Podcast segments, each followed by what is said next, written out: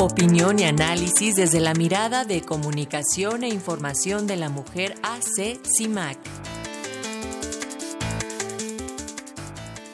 Bueno, en otros temas, la semana pasada el Instituto Nacional de Estadística y Geografía, el INEGI, dio a conocer los resultados de la encuesta nacional sobre la dinámica de las relaciones en los hogares 2021, en los que se destaca que el trabajo es uno de los ámbitos donde las mujeres llegan a experimentar casos de violencia física, sexual, psicológica o incluso discriminación laboral. De acuerdo con estos datos, siete de cada diez mujeres en el país han sufrido algún tipo de violencia a lo largo de su vida. Hoy, para analizar la violencia de género en el ámbito laboral, le invitamos a escuchar el comentario de Sirenia Celestino, integrante de Comunicación e Información de la Mujer, CIMAC.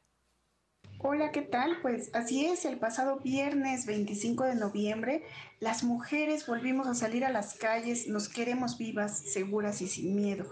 Comenzaron así los 16 días de activismo que concluirán el 10 de diciembre, el Día de los Derechos Humanos. Una característica de los derechos humanos es la interdependencia. Por eso, cuando hablamos del derecho a una vida libre de violencia, se vincula con otros derechos como el derecho al trabajo, a la salud o al ocio.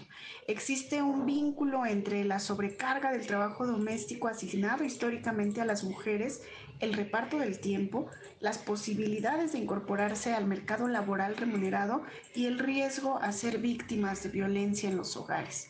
Los estereotipos de género mediante los cuales se reproduce la idea de que el trabajo del hogar de las mujeres es parte natural de ellas y por ello dedican hasta 2.3 veces más que los hombres, dificultan que se incorporen al trabajo formal.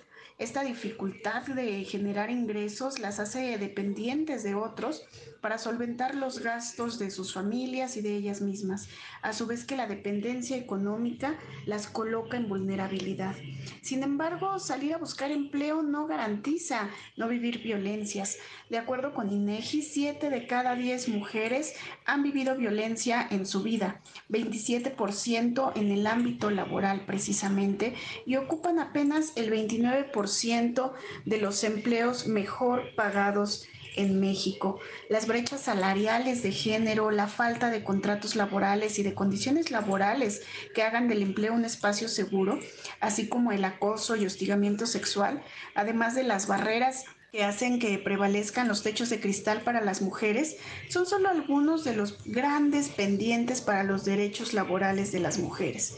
De acuerdo con la Organización Internacional del Trabajo, el índice actual de participación de las mujeres en la población activa en el mundo se aproxima al 49%, contrario al 75% de los hombres. Los centros de trabajo forman parte de una estructura social que ha naturalizado la violencia contra las mujeres.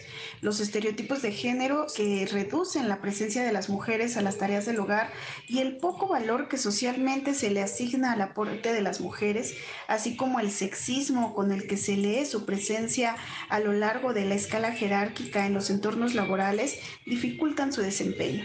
No todos los casos son iguales. Tenemos las exigencias de las trabajadoras del hogar que por años han reclamado el reconocimiento de su trabajo y la erradicación de estereotipos que las desvalorizan. Recordar a las textileras que ante la ausencia de condiciones laborales dignas han quedado atrapadas e incluso han perdido la vida en edificios dañados tras los sismos. O las periodistas que seguimos exigiendo condiciones laborales dignas y espacios de trabajo libres de violencia. La violencia es una realidad para todas las trabajadoras, pero la resistencia y la organización también. Así han surgido iniciativas feministas como las mercaditas para la venta en línea o en el metro o las conocidas como las nenis, que llevan el sustento a casa para ellas y sus familias como una apuesta política por la autogestión. Habría que sumar además el impacto de la pandemia. De acuerdo con la CEPAL, los dos años de pandemia retrocedieron una década el avance de las mujeres en el mercado laboral. El mismo organismo señala que 3 de cada 10 eh, mujeres mayores de 15 años en México no genera ingresos económicos propios. El hecho de no contar con protocolos que permitan acceder a espacios laborales seguros es en sí mismo una violación a lo establecido en la Ley Federal del Trabajo. Cumplir con contratos que establecen las obligaciones y responsabilidades con las trabajadoras y le dan legalidad al proceso de contratación es un avance. Sin embargo, es necesaria una transformación social de fondo que reconozca el aporte económico de las mujeres, así como su derecho a una vida libre de violencia y el derecho a un trabajo digno, libre y justo, derechos que debe garantizar el Estado. De acuerdo con el Banco Mundial, si las mujeres participaran en la misma tasa que los hombres, el ingreso per cápita sería 22% más alto. Nos sobran razones para potenciar la participación de las mujeres, su autonomía económica y el impulso de políticas que permitan conciliar la vida personal y la laboral, así como el reparto y pago justo por el trabajo que hasta ahora no es remunerado. Muchísimas gracias por la escucha y excelente inicio de semana.